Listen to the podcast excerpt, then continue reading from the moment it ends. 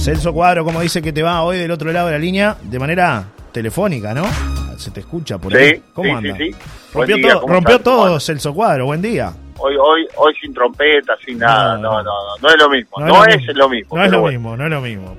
Pero tiene un motivo. Buen día para, buen día para todos, sí, claro que sí, ya lo voy a explicar. Buen día para todos y feliz primavera, ¿no? Hoy nos ponemos las flores, nos ponemos las flores en la oreja, como le gusta a usted y a Gerardo Martínez, y salen a, a festejar el día de la primavera. No, bueno, no lo creo, eso lo, eso lo impuso usted un verano, un verano allá en el Parador del Faro. Se lo veía con las flores, con, las, con las, ¿cómo es? Las margaritas amarillas. Margaritas amarillas. Y alguna rosada. Buen día para todos. Buen día, bueno, Eh, algunas noticias que hoy, hoy el contacto va a ser más breve. Sí. Estamos yendo hacia la capital rochense este, porque, bueno, eh, eh, en minutos nada más va a declarar el presunto homicida de, Lola Chomnalés. Algunos dirán, bueno, otra vez con este tema, pero bueno, eh, el caso es que la situación continúa, eh, la investigación, ustedes saben, esto es por el viejo código de proceso penal, y ahora, entonces, ayer fueron, eh, y bueno, hay un sospechoso de haber matado a Lola Chomnalés, hay mucha presunción sobre que él fue, es este hombre que, trabajó oriendo de, incluso de La Paloma, este, trabajó en eh, David Sena, David Sena que trabajó en balizas y que, bueno, por allí se lo vincula, se vincula su ADN, es decir, la sangre que fue encontrada en la mochila de Lola, que fue encontrada en los documentos de Lola y en la toalla de Lola es eh, coincide con la sangre también, o sea, o está mezclada con la sangre de este hombre. Este hombre que tenía un corte de un dedo y que dijo que se había cortado eh, con unas botellas allí en un supermercado donde él trabajaba y que le había pedido una curita a una eh, empleada que había allí en el momento. Pues ahora lo que hizo fue llamar a los empleados y preguntarle, ¿a usted le pidieron alguna curita? ¿Usted lo vio cortado a este hombre? Eh, bueno, y por allí, según lo que pudimos establecer, el testimonio de los testigos de ayer que se presentaron ante el juez, eh, que fueron citados por el juez y por la fiscal, bueno, ninguno de ellos este, concluyó que le había prestado una curita o que uno de ellos inclusive que hasta que no lo había visto nunca a Cena, ¿no? trabajando allí en el, en el lugar. Con lo cual se cae la coartada de este presunto homicida eh, porque eh, él este, decía que, bueno, se había cortado con una botella y para la fiscal en realidad se corta cuando ataca a Lola, ¿no? Eh, en ese ese momento donde donde hay un forcejeo porque bueno la intercepta casi que al llegar al balneario Aguas y la lleva allí a los medianos ubicados a unos 145 metros del lugar de donde tuvieron el primer contacto. Lo que la fiscal, para la fiscal, y este es un elemento bastante novedoso, por primera vez ahora se habla de que allí participaron dos personas. Para la fiscalía hay seguridad que al menos eh, dos personas participaron en la muerte de Lola Chonales. Ahora hay que establecer que quién, o sea, quién, quiénes estuvieron allí. Porque este hombre sigue diciendo que él es inocente, que él no la mató, que él simplemente iba por la, este, en el tiempo libre que tuvo allí en el supermercado, salió a caminar, se encuentra con los elementos, con la mochila de Lola, abre la mochila y allí sustrae el dinero de, la mochila y la deja eh, allí tirada. Esto no coincide con lo que sucedió, ya que la mochila fue encontrada enterrada a pocos metros de donde se encontró el cuerpo de Lola y además tenía eh, los rastros sanguíneos, que es el ADN que tenía la, policía y la justicia para bueno buscar al, al presunto homicida. Con lo cual, este hombre este, se le complica cada vez más la, situación y bueno, habrá que, esperar que salga el veredicto final de, del juez, ¿no? O sea, la imputación del juez. Recordemos que esto es por el viejo código del proceso penal, este hombre se encuentra procesado, está en la cárcel, sin condena, y ahora hay que esperar la, la parte final del juicio para, para que se determine una condena si es que se lo haya culpable, que es lo que se espera, pero también hay que buscar a la otra persona y tratar de determinar si el cuidacoches de Rivera, Johnny, eh, participó o no en la muerte de Lola Chota. El famoso Cachila, Celso, ¿no? el famoso Cachila, exactamente. Este, si hay alguna eh, vinculación entre ellos, es lo que se trata si hay alguna vinculación. Ellos este, han dicho que, bueno que no se conocían, otro dijo que sí, que se habían visto, no está muy claro eso y falta faltan testigos que digan sí, los vi juntos en balizas en esa oportunidad o en, esas inmediaciones. Celso, en el caso de, de, Sena, eh, aparentemente sus declaraciones él manifiesta que se habría cortado con una botella, ¿no? Con una botella de cerveza. Claro. Es lo que él manifiesta, ¿no? Exacto, acomodando casilleros en el eh, supermercado donde trabajaba, allí en Balizas, que estaba acomodando casilleros y que se rompe una botella de cerveza, se corta y hasta incluso le pide una curita a una de las empleadas que había allí. Las empleadas fueron este, las que declararon ayer, fueron citadas por la justicia y manifestaron que Sena nunca le pidió una curita y nunca lo hubieran cortado. O sea que por allí se derrumba lo que es la coartada de Sena y bueno, todo apunta a que se se corta con el elemento cortante, que no necesariamente es un cuchillo, es lo que dicen los, los peritos, sino que no, no sé qué puede llegar a ser, pero es otro elemento. Y bueno, con eso le ocasionaron, a punta de eso, es decir, la llevan a ella hacia la zona de médanos para después sofocarla. Eh, y bueno, aparentemente hubo un forcejeo y allí se corta el dedo. Cuando se corta el dedo, eh, deja sus manchas de sangre en los documentos y en la mochila de, Lola, cuando la revisa. ¿no? Recordemos que la joven adolescente tenía 15 años, que había llegado a Balizas a pasar fin de año con, con su, madrina y el esposo de la madrina, exactamente, y, y bueno, pero nunca fue abusada sexualmente, no, no, fue violada. Claro. Este, eso es lo que determina la, la investigación o por lo menos los peritos es lo que lo que han determinado. Así que bueno, vamos a estar en minutos en vivo ahí en Telemundo eh, al mediodía para detallar este, qué es lo que pasa en esta nueva instancia judicial, en este en este caso que parece no tener fin. Es, una historia lamentable, triste de nuestro departamento y para una familia, ¿no? Que está, Exacto. Este, sigue buscando justicia por su hija. en otro tema, Johnny, Motín ayer, en Las Rosas. Motín, exacto. No es motín, ¿No? las autoridades no lo hablan, no, no, no, lo catalogan así. No, confirma, no confirman que sea motín, pero hay algo raro que está sucediendo allí en la cárcel de Las Rosas, y yo ya te doy la explicación. La cárcel de Las Rosas, hace mucho tiempo, cuando era vivíamos de motín en motín todos los días, bueno, en aquel momento el comisionado parlamentario, Álvaro Garcés, llegó a la cárcel de Las Rosas y dijo, esta cárcel es un desastre, hay un hacinamiento tremendo, hay más de mil presos, y es una cárcel para 550 plazas, hay que cerrarla. ¿Qué se hizo en aquella época? La cárcel se cerró y se construyó una nueva. Pero se construye una nueva con las mismas características y además con la misma cantidad, para con las mismas plazas. Con lo cual, increíblemente, eh, nuestros gobernantes. No emplean la, capacidad, digamos, no, de la cárcel. No, no, nunca pensaron que la cantidad de presos iba a ir en aumento. Con lo cual, ¿qué es lo que pasa hoy? Hacinamiento. hay, hay hacinamiento a más del 50%, ¿no? O sea, la cárcel es para 580 presos y hay más de 1.100 presos. ¿Qué ocurre?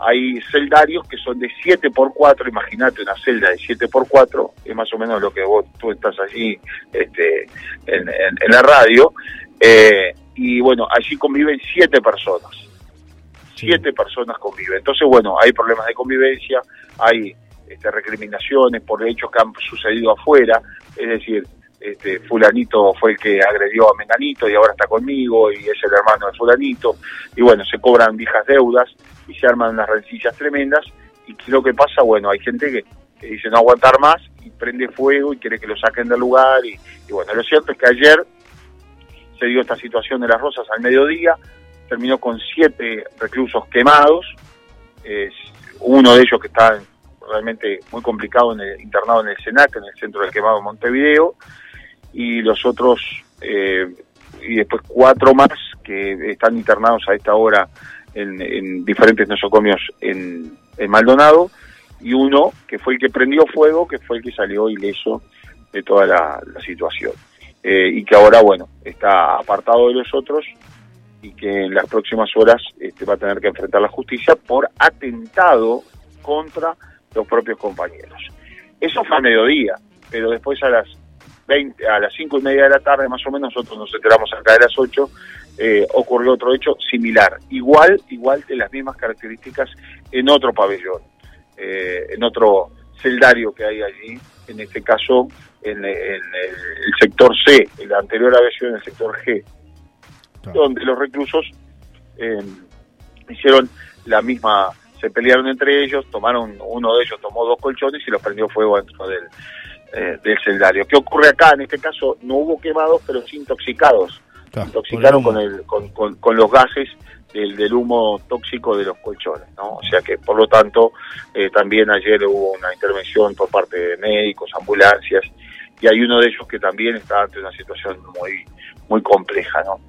Eh, bueno, estuvo el, el comisionado parlamentario, eh, Juan Manuel Petit, estuvo también el director nacional del INR, eh, comisario general Mendoza, y en las próximas horas va a haber algunos cambios que tienen que ver con traslado de presos. Va a haber traslado de, reclusos, porque ya están identificados algunos que son un poco más problemáticos, esos que son más problemáticos los, los terminan trasladando para Montevideo y allá se le van las ganas de prender fuego, se le van las ganas de, hacer este tipo de cosas, por lo menos era lo que nos decía, ¿no? Porque no hay solución, es decir, la solución es, es, muy corta, este, que, que, tiene que ver con, con eso, este, trasladar presos y, y eh, hacer que baje un poquito el número de, de, personas asesinadas, ¿no? Eh, este, esa es la realidad. Eh, pero, a ver, estamos hablando de, de, trasladar unos, unos 30 unos 30 presos, ¿no? Este, no más de eso, ¿no? Este, o sea que imagínate que, o sea, en una en una en una cárcel que es para para ciento para 500 personas, este, le sacas 30, hay más de mil, le sacas 30 y no no no le hace nada, ¿no?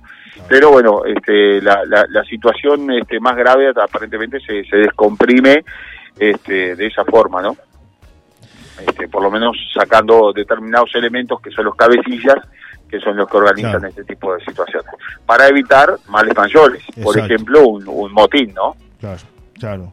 Eh, es terrible, ¿no? le pasan los años, Elso, y no se soluciona los problemas en las cárceles de nuestro país, ¿no? Y lo que tú decías, ¿no? Eh, asombra esto de que hicieron una cárcel nueva, pero la capacidad sigue siendo la misma, ¿no? En vez de ampliar, es decir, hago una cárcel nueva, amplío la capacidad. Y bueno, tenés que me, me parece que, es de es de orden pensar que este, va a ir aumentando la cantidad de presos, ¿no? O sea, salvo que capaz que las autoridades pensaban que iban a ir disminuyendo y bueno, pues, este, nos íbamos a quedar sin recursos, pero este, la realidad marca otra cosa, ¿no? Entonces, bueno, este, lamentablemente se hizo una cárcel nueva, reitero, con la misma capacidad y eso es lo que está ocurriendo hoy. El problema sigue siendo el mismo hacinamiento. Antes era hacinamiento y lugar de, destruido de donde estaban alojados. Hoy el lugar, yo te diría que está semi destruido ya, porque los propios reclusos lo han triturado, lo han destruido. Yo fui a la inauguración de esa nueva cárcel y la verdad que, este, eh, a ver, eran celarios comunes y a ver, era un lugar de, de reclusión, ¿verdad? Pero nuevo, este, cero kilómetros. Y la verdad que hoy, si, si vas al lugar, parece que la cárcel tuviera 50 años. Esa es un poco la, la, realidad de lo que de lo que viene pasando. Bien, Celso. En, en esta zona. ¿Algún tema más para, para aportar antes de la despedida, estimado amigo? No, estimado, nada más que, bueno, eso, eh, por allí vamos a estar en, estos temas, estamos trabajando este, con, con, este tema del caso Lola y, bueno, y, con un ojo puesto allí también en, en, lo que sucede en este, en este penal este, de, de, las Rosas, donde incluso hay muchos reclusos que son de Rocha, ¿no? Este, que han sido trasladados. Hemos, recordemos que es una cárcel de, mediana seguridad, nos decían, y bueno, allí hay, hay reclusos de, de toda la zona este, yo te diría, ¿no? Y los más complejos, los más complicados, nos decían, son trasladados al CONCA o al Penal de Libertad, donde allí sí, en el Penal de Libertad, es de máxima seguridad. Bien. Celso, un enorme abrazo. Nos reencontramos, si Dios quiere, mañana para seguir brindando la información a la gente de primera mano y humor también, ¿no? El hombre disco está, está pleno. Claro. se me enoja la audiencia, se me enoja la audiencia, se lo toman todo muy en serio y me dicen que los peleo. Y estaba escuchando algún mensaje que ah, dice que los peleo. Que los pelea. Bueno, eh. Otros me piden que vuelvan las trompetas. Ah, ¿eh? Que vuelvan las trompetas. ayer mandaron ¿Eh? mensajes, ¿eh? Ayer mandaron mensaje en la tarde. Hubo mensaje de apoyo, ¿no? Sí, sí, pidiendo, pidiendo que vuelvan las trompetas. Por acá me dice Susi la artesana nos, nos, nos, hace un aporte ¿no? con respecto al tema de los presos. Dice, a los presos les hace falta trabajar y lo pone en mayúscula, ¿no? Dice, ocupar su tiempo. Saludos de Susi la artesana 794-4. Claro, debería ir, el camino debería ser ese, ¿no? Es decir, tratar de rehabilitar eh, en todas las cárceles, ¿no? Porque hay algunas cárceles modelo, pero no, no se expandió ese modelo a otras cárceles, Celso, ¿no? eso es lo... Sí, a ver, este, que le ha dado todas las posibilidades, incluso de redimir la pena, que quiere decir que te computan eh, un año de trabajo por dos de pena, ¿no? Eh, incluso se bajan, pero muchos lo que hacen es tratar de salir cuanto antes para volver a delinquir y después vuelven a la cárcel de nuevo. ¿eh?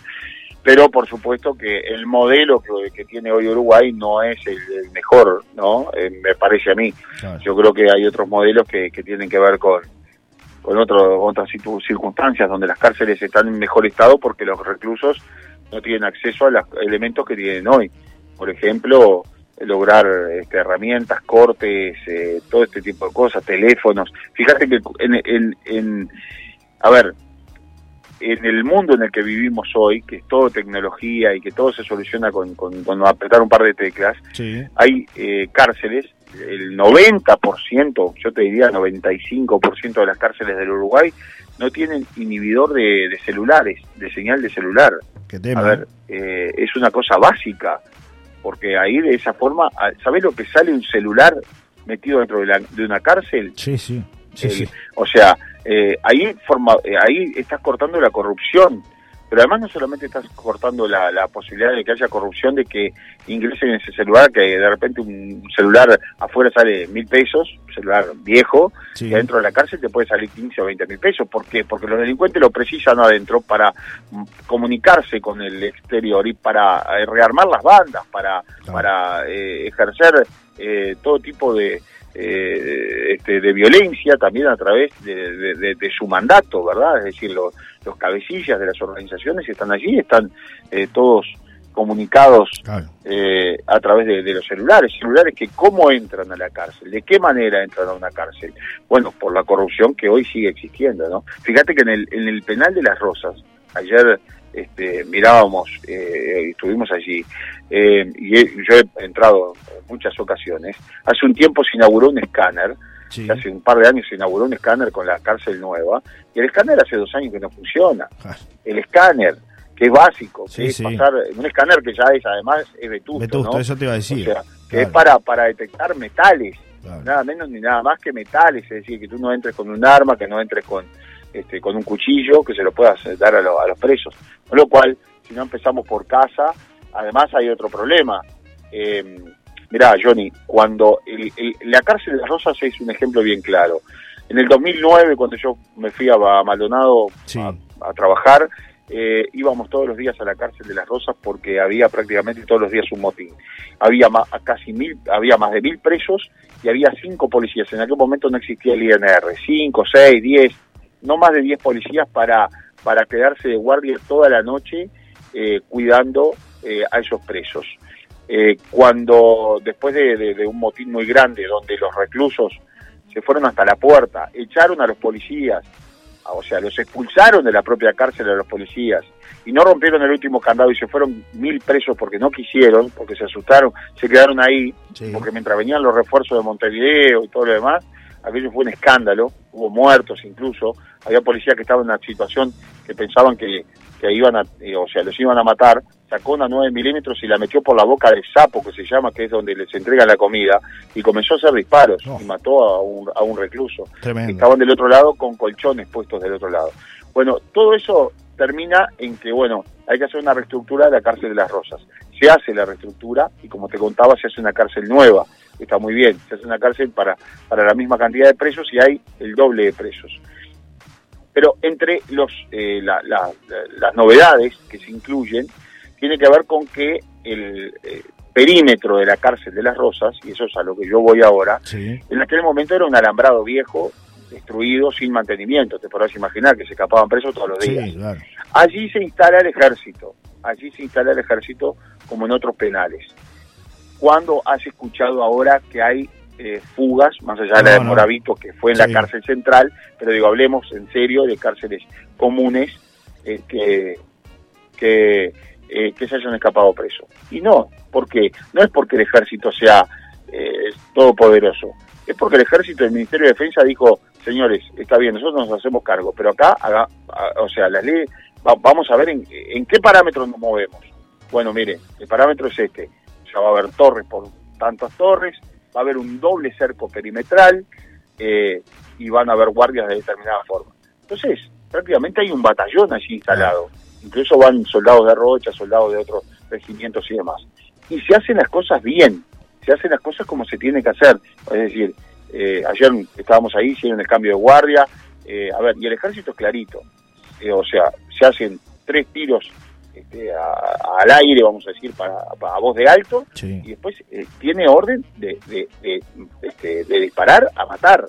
Entonces se terminó el tema aquello de la fuga permanente y todo lo demás. ¿Pero por qué? Porque se hicieron las cosas en serio. Y no porque fuera el ejército. Puede ser el ejército como puede ser la policía caminera la que cuida ahí.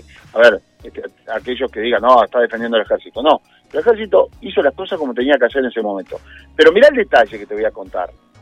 Todo el perímetro, es decir, y todo esto pasa en el perímetro que hay, hay un regimiento incluso allí que se cambia cada 15 días, van los, los soldados y cambian las guardias, como te decía. Eh, y mirá lo que pasó. El INR, que ya estaba a cargo de las cárceles, de la seguridad de las cárceles, le otorga toda la seguridad y le dice, bueno, señores del ejército, ustedes se hacen cargo de todo el perímetro de la cárcel. Perfecto, fue lo que te conté. Pero no le entregan la puerta principal de los establecimientos carcelarios. El acceso. El acceso principal lo sigue teniendo el INR. Entonces, señora, señor, que me está escuchando, dos más dos son cuatro, y son cuatro acá, en Estados Unidos, en todos lados. A ver, este es el Uruguay en el que vivimos, ¿no? Eh, no le entregan el acceso, con lo cual te cuento, te agrego esto del escáner, este, o sea que no hay escáner, no hay control en el acceso principal, ingresa droga, ingresa armas, ingresa lo que quieras. Y después, claro, la gente llegó y cómo, cómo llegaron esos cortes, cómo llegaron esas armas al, al, al establecimiento. bueno, corrupción, mi amigo, América Latina. Lo que pasa es que si tomás con violencia al delincuente que se va a resistir, ah no, perdón, eh, seguimos pagando nosotros, vos rompés algo en tu casa y lo pagás vos, y ellos siguen, que laburen y se les va la pavada, dice Miguel y Laura. Otro mensaje que llega dice, está muy bien el tema que tratan, los presos no es encerrarlos por lo malo que han hecho, deben darle trabajo y estudio, porque sin hacer nada sus mentes están pensando solo en hacer cosas malas, ponerlos a pintar, hacer bloques, quintas y diferentes tareas. Como en cualquier, la, eh, como cualquier tema del que se habla, siempre faltan controles, están las leyes y no se cumplen, dice Susi. En otro mensaje, el anterior era de Beatriz. Y antes de cerrar, porque ya estamos cerca del cierre, si no se, se, me, va, se me va larga la, la columna, eh, y tenemos una nota además en un rato. Me dicen por acá, este mensaje es importante. Dicen dos años y siete días sin ganar, pero más triste porque ya voy cinco sin ganar el beso de Celso. Carlos el luchador. Le manda el mensaje. 436 Un beso. Yo entendí mal. Un, hombre que quiere un beso mío. Un beso suyo no, no, no, perdón, pero yo, hombre, no beso. Un beso suyo quiere el hombre, así que... Mando un beso al aire, mire, amigo, ¿cómo se llama? Carlos. Carlos. Carlos se llama. Carlos. Un beso, Carlito. Carlos. Un abrazo. Pero, el luchador. mando un abrazo y un beso, pero no beso, no, no. No besa hombres usted, digamos. No, no, no beso hombre. Bueno, está bien. Hace, hace tiempo que no beso hombre. Capaz, que, capaz que sí. Capaz, capaz que era el cachete el beso. No, no, no. Cachete. Tiene, tiene, tiene, tiene, tiene, un club de seguidores importante, usted lo sigue. Sí. Sí, sí, es raro porque me siguen, me siguen hombres. los amigos de Amar siempre están ahí con, con usted. Sí, siempre.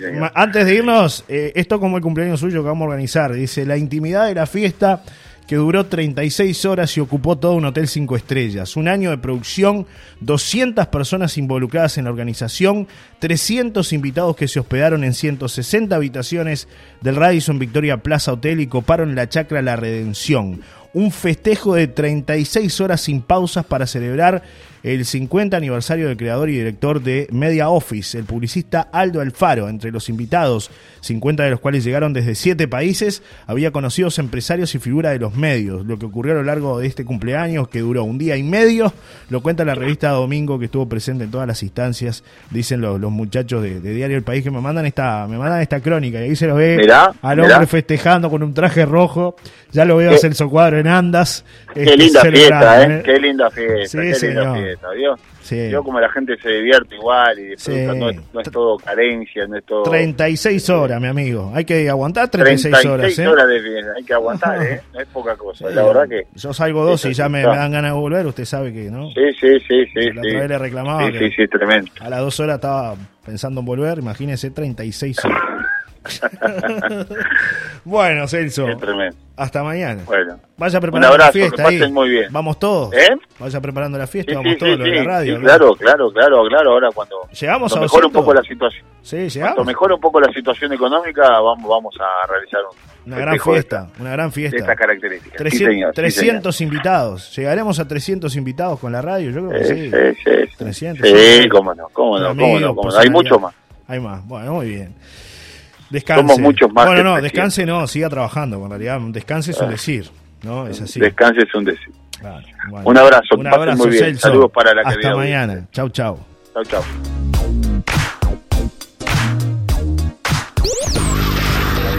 Están ellos. Estamos todos, estamos todos.